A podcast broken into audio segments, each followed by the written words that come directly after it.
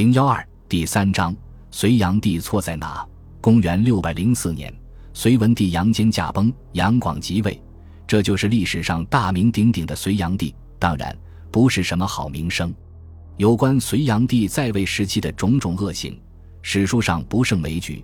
其中最主要的就是三条：开大运河、征高句丽、数度巡游。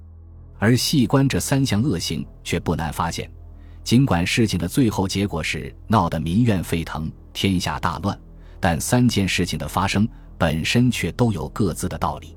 先说开凿大运河，其实从隋朝建国以后，开凿运河就是国家的一项战略重点。隋文帝在位的开皇之治时期，隋王朝就曾数次发动大规模的运河工程。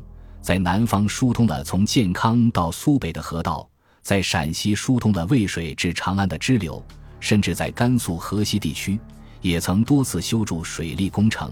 河西地区在唐朝时期能够成为天下最富庶的州郡，底子就是隋朝时期打下来的。而说到大运河的开凿，早在隋文帝开皇十年，就有江南地方官请求开凿运河，以削减税粮运输成本。隋朝平定南陈后，南方经济迅速发展，赋税激增。但是大量的赋税运送到北方，长途跋涉成本甚大。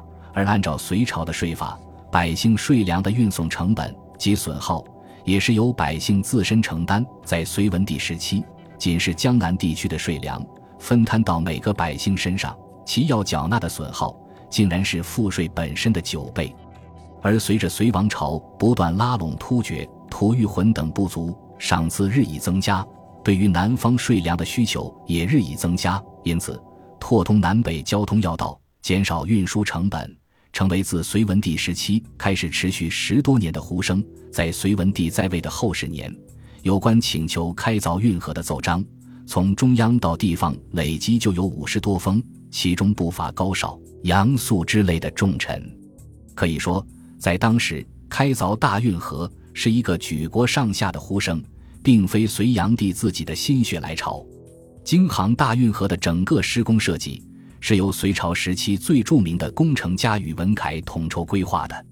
宇文恺最初的计划是以百姓分批服役的方式，沟通海河、黄河、淮河、长江、唐江五大河流，建立一条连接京杭的大运河。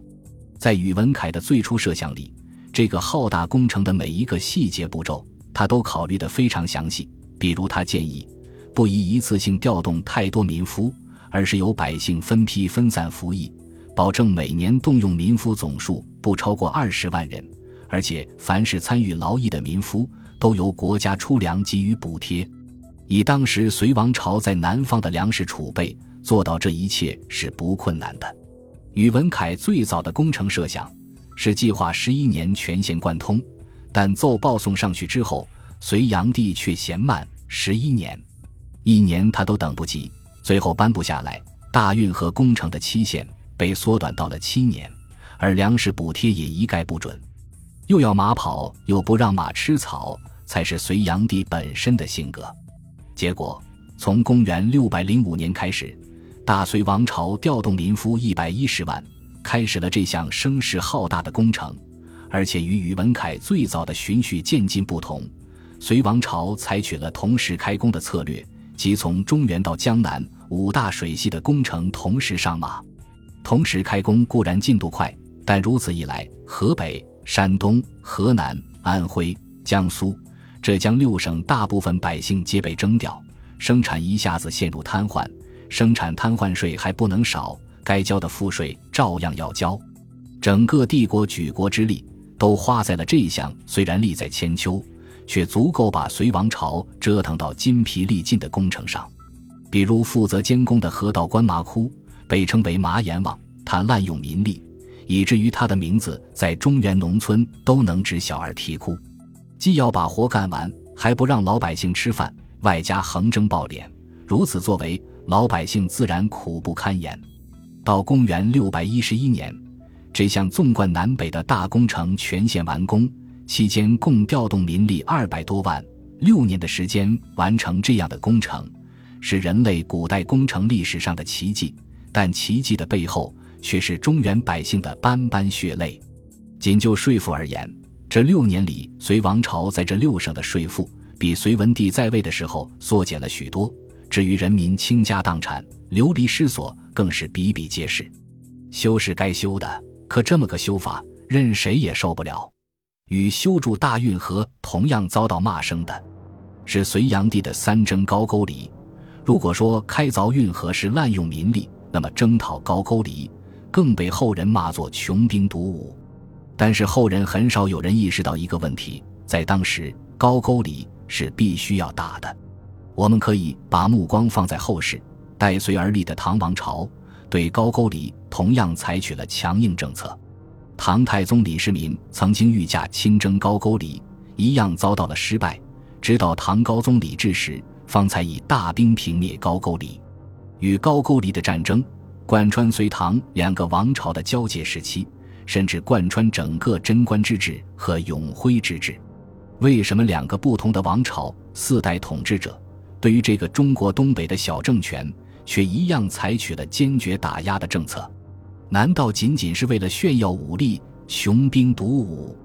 要了解这个问题，先要看看高句丽是一个怎样的政权。高句丽地处中国东北以及朝鲜半岛，是一个从三国时代就存在的政权。这个政权向来与中原王朝时战时和，起初以游牧为主，后来转为半渔猎经济方式。在南北朝的末期，高句丽迅速壮大起来，到隋朝时期。高句丽人口已有五百万，常备军多达五十万，俨然已是辽东劲旅。事实上，隋朝在建国初期对高句丽曾采取通好政策，但是最先挑衅的却是高句丽。他们觊觎隋朝辽西领土，在隋文帝在位时就曾发兵侵犯。为此，隋文帝曾经调遣三十万大军北征，企图一举摧毁高句丽，却被高句丽击败。比起突厥这类游牧民族来，高句丽经济相对发达，处于半农耕状态，其国家政权组织严密，远非突厥这样松散的游牧民族能比。假以时日，必成中原王朝大敌。隋炀帝登基之后，吐谷浑臣服，突厥接受了册封，唯独东部的高句丽一直在不停的进犯。就在隋炀帝倾举国之力开凿大运河期间。高句丽在中国边境也不断有动作，一面遣使索取辽西领土，一面不停在隋朝边境攻杀。此外，他更与突厥汗国的不少部落结盟，互相呼应，骚扰隋朝边境。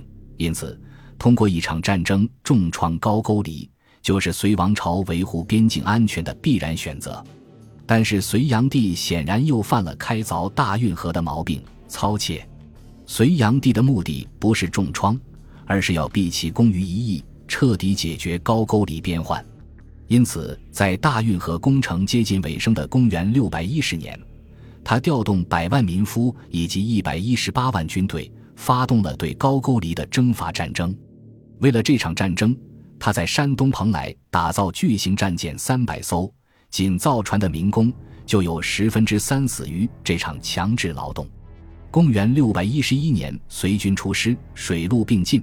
却不料遭遇顽强抵抗，虽然隋军前锋一度杀到高句丽都城平壤城下，却终因孤军深入而退军。隋炀帝本部的三十万大军回国的竟然只有两千七百人。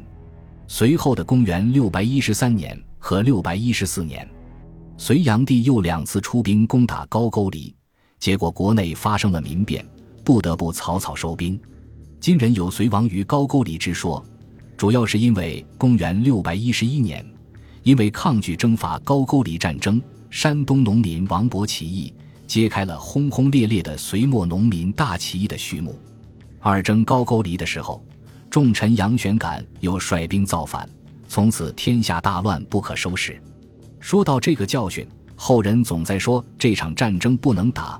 其实最重要的问题是，不是不能打，而是不能这么打。后世许多人都忽略了一件事：以当时隋王朝的实力，是很难一下子灭掉高句丽的。这个半渔猎的国家政权，不同于游牧民族，不可能通过一两次的毁灭性打击就臣服。即使是后来盛世的唐王朝，也是历经了两代君主的前赴后继，最终联合新罗，才将其彻底灭国。这个国家的坚韧程度和战争动员能力，远强于突厥、吐谷浑等政权，绝不能以罪尔小邦等闲视之。因此，当时隋王朝最好的选择是通过有限的战争打击其嚣张气焰，逐渐削弱，而不是一口吃个胖子。很显然。隋炀帝又做了一个错误选择。至于他另一个让后人诟病的事情——四处巡游，从当时情况看，也不仅仅是为了炫耀威仪。此时中国天下一统，北方边患未除，发动巡游可以起到安定人心的作用。但此时国家元气大伤，百姓不堪其苦，偏偏隋炀帝又是一个讲面子的人。皇帝讲面子，下面大臣要面子。只能不要百姓的面子了。从开运河、打仗到巡游，隋朝百姓连吃了三遍苦，国家折腾得奄奄一息。如此局面，不乱也难。该怎样评价隋炀帝的失败呢？三件亡国的事虽然各有各的道理，但最后终于酿成大起义，在天下大乱中亡国了。或许有一个比喻最恰当：隋朝好像一个身体健康但有隐患的病人。先动了一场血管手术来消除隐患，继而猴急着又不顾体弱去跟人打仗，接着又不顾身体盲目享乐，最后把自己折腾垮了。隋朝就是这么一个可怜的病人。本集播放完毕，感谢您的收听，喜欢请订阅加关注，主页有更多精彩内容。